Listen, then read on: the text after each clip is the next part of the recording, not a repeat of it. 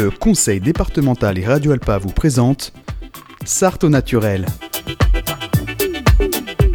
Une émission avec Robin Hulin.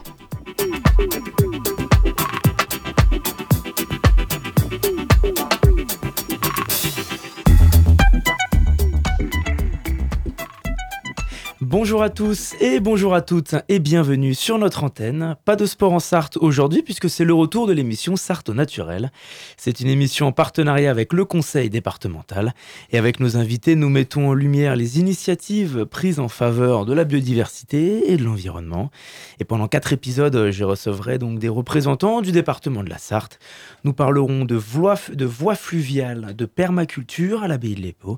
Mais pour ce premier numéro, nous allons nous intéresser aux voies vertes et au développement des circuits vélos comme transport alternatif.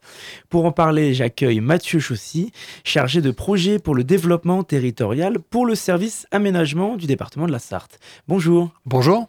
Merci d'être avec nous. Donc, la Sarthe tend à développer les voies cyclables, notamment autour de la vélo buissonnière sur 250 km qui relie plusieurs axes.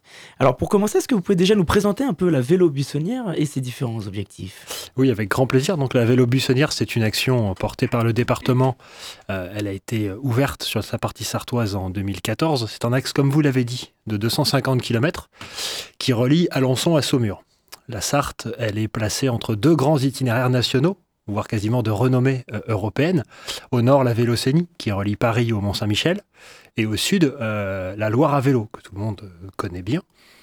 Mais comme vous l'avez remarqué, il n'y a rien qui passe par la Sarthe. Donc la stratégie, c'était de créer un barreau qui allait relier ces deux grands axes. qui s'appelle la vélo buissonnière, comme vous l'avez dit, tout à fait. 250 km d'itinéraire pour relier les deux. Euh, dont 180 km en Sarthe qui ont été mis en place donc par le département en 2014. Donc c'est une initiative qui permet aussi d'entretenir un, lien avec les départements voisins? Oui, tout à fait. Il y a une connexion directe des itinéraires. Euh, qui va permettre de valoriser ces territoires, mais aussi bien évidemment le nôtre. Donc si on prend la vélo buissonnière, qu'on va, en la prenant schématiquement du nord au sud, même si on peut la parcourir dans les, dans les deux sens, parce qu'elle est jalonnée dans les deux sens, euh, on part d'Alençon et après on arrive sur les Alpes-Mancelles, euh, après quelques, quelques temps de vélo. Après, on traverse du côté de la Sarthe, du côté de Beaumont, et puis après, on descend vers le nord du Mans pour passer bien évidemment par le Mans, la cité Plantagenet, les bords de Sarthe et tout ce qui est magnifique, pour descendre après en direction de la Suze, donc la vallée de la Sarthe, pour après finir par la Flèche sur la partie sartoise, pour après rejoindre nos, nos homologues du Maine-et-Loire, pour après retrouver la Loire à vélo au niveau de Saumur. Et justement, par rapport au développement des pistes euh, cyclables, de ces voies vertes, comme on dit, comment la Sarthe se positionne dans la région par rapport à ses, voisins?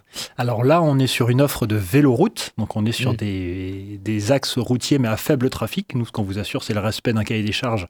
Euh, vous ne serez jamais sur des grandes départementales, ce sont que des petites voies très, très bucoliques et assez pittoresques qui vont euh, desservir du, du patrimoine. C'était notre première donc sur un petit peu de l'itinérance un petit peu longue.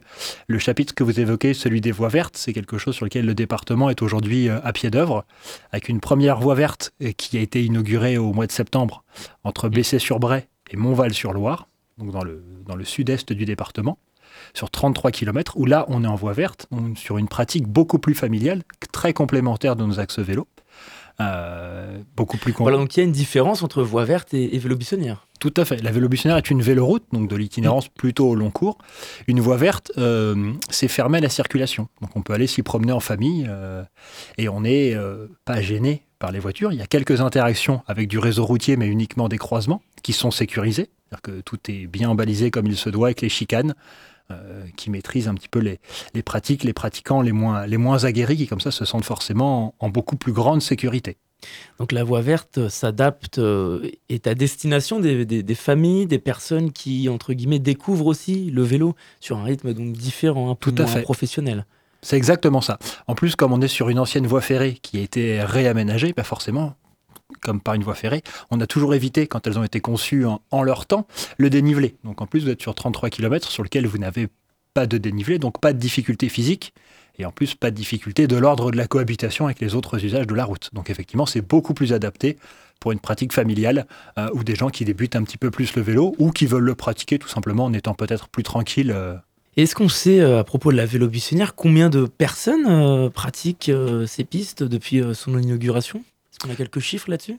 On a quelques compteurs qu'on a mis en, place depuis quelques années pour avoir des, pour avoir des chiffres. Alors, les, on évalue à peu près, on, est entre 8 et 10 000 pratiquants à peu près par an.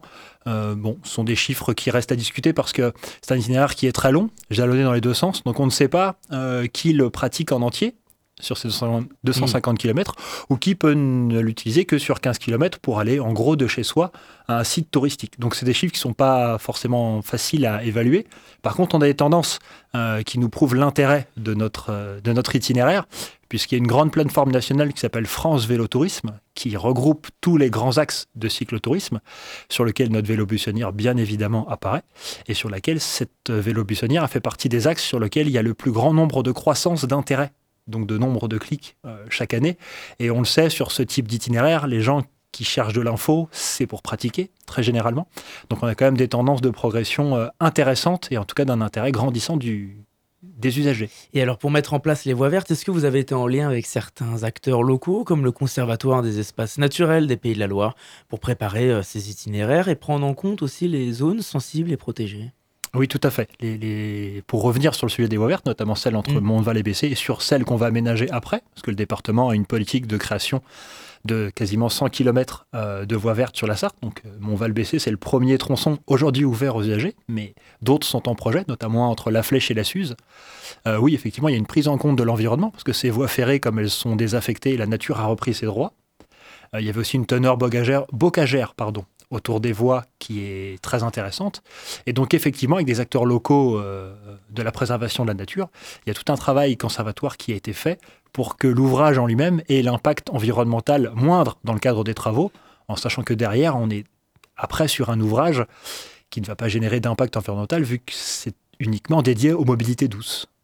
Alors sur notre antenne, l'Observatoire sartois des politiques de jeunesse nous expliquait qu'une des problématiques qui en ressort le plus chez les jeunes de 16-25 ans, ce sont les transports, surtout en Sarthe. Est-ce que le développement de ces voies vertes permet de répondre à ces problématiques pour les jeunes qui, par exemple, n'ont pas encore de, de véhicule alors oui, tout à fait. Il faut savoir que nous, que nous avions cherché au département, euh, ce sont des unités foncières que l'on peut aménager sur une longueur assez significative, notamment les anciennes voies ferrées.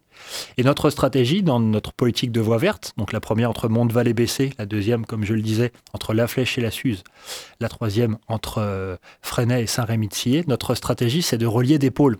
Parce qu'après, des espaces fonciers qu'on pourrait aménager, il y en a, mais qui partent sans vouloir être péjoratif, de rien, c'est-à-dire euh, déconnectés de centre-bourg, et qui derrière, dans leur terminus, ne vont rien desservir non plus. Nous, notre stratégie, c'était d'avoir toujours euh, des aménagements qui vont servir aussi aux mobilités du quotidien, donc aux jeunes qui vont pouvoir aller au collège, euh, en vélo, ou voir leurs amis, ou vers les, les, les espaces d'activité sportive, par exemple, en toute autonomie, en toute sécurité, et ce, toute l'année.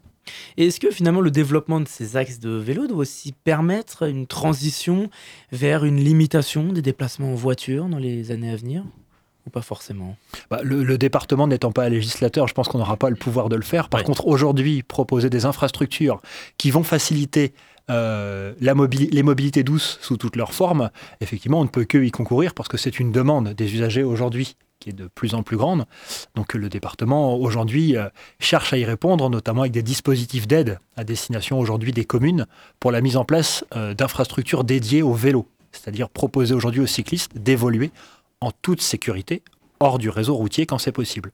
Oui, là aussi, est-ce que vous avez, euh, dans la préparation de la voie verte, de quelle manière vous avez travaillé avec des acteurs pour mettre en place une certaine sécurité? On, se retrouve aussi dans des zones assez euh, isolées. Est-ce que là aussi, c'est des choses que vous prenez en compte quand vous préparez ces itinéraires?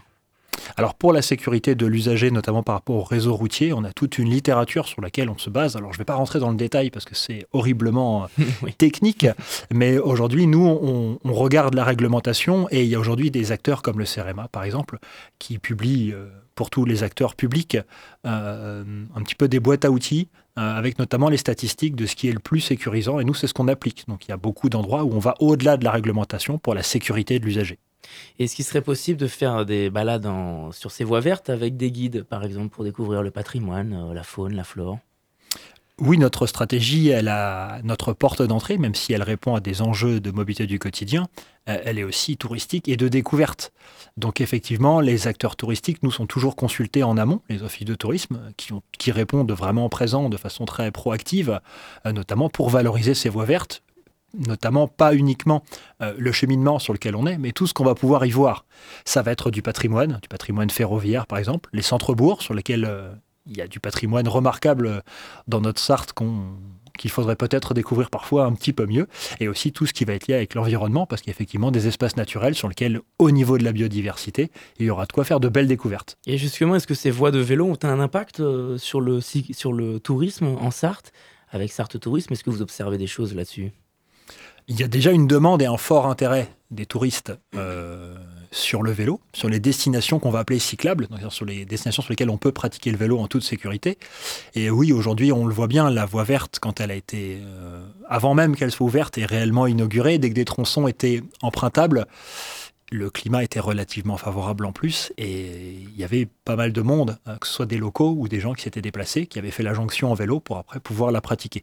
Donc oui, on le sait en termes d'attractivité, euh, les résultats seront là. Tous nos homologues de territoires assez semblables aux nôtres, quand ils mettent en place ce type d'infrastructure, euh, en retirent les marrons du feu et je pense que ce sera le cas pour nous aussi. Finalement, lors du virage écologique, euh, le vélo se développe énormément, que ce soit dans les zones urbaines, dans les zones rurales. Est-ce que le vélo prend une tournure politique, selon vous, finalement? Oui, je pense qu'aujourd'hui, il y a un changement. Plus qu'il y a plusieurs années. Oui, ben, en fait, je pense que les, les, politiques répondent aux attentes des administrés. Aujourd'hui, les administrés sont de plus en plus euh, friands de solutions euh, plus économiques mm. et aussi peut-être plus agréables. Je pense qu'il y a une notion de cadre de vie aussi euh, importante et on le voit bien, des demandes d'un tourisme un petit peu plus local, de découvrir son territoire à un autre rythme que celui de notre vie professionnelle. Et ça fait aussi partie des enjeux sur lesquels on souhaite se positionner à travers nos projets. Donc ces voies vertes qui ont été inaugurées en septembre, qui complètent la, vallée du Loire à vélo, est-ce qu'il y a d'autres projets similaires qui vont se développer dans les mois et années à venir? Alors oui, en voie verte, comme je vous le disais, on est en train de travailler aujourd'hui activement, maintenant que la première est, est finie entre Monteval et Bessé. on a des petits ouvrages, mais vraiment très annexes par rapport à tout le travail qui a été réalisé.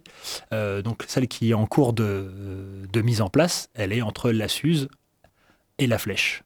Donc là, pareil, sur quasiment une trentaine de kilomètres, ancienne voie ferrée, pareil, que l'on va au département réaménager pour mieux redécouvrir les territoires et aussi répondre aux, aux enjeux de mobilité du quotidien. Eh bien, merci beaucoup, Mathieu Chaussy, d'avoir répondu à notre invitation. Merci à vous. Donc c'est déjà la fin de Sarto Naturel. Alors pour tout savoir sur les circuits de voies vertes, vous pouvez aller sur le site internet du département de la Sarthe.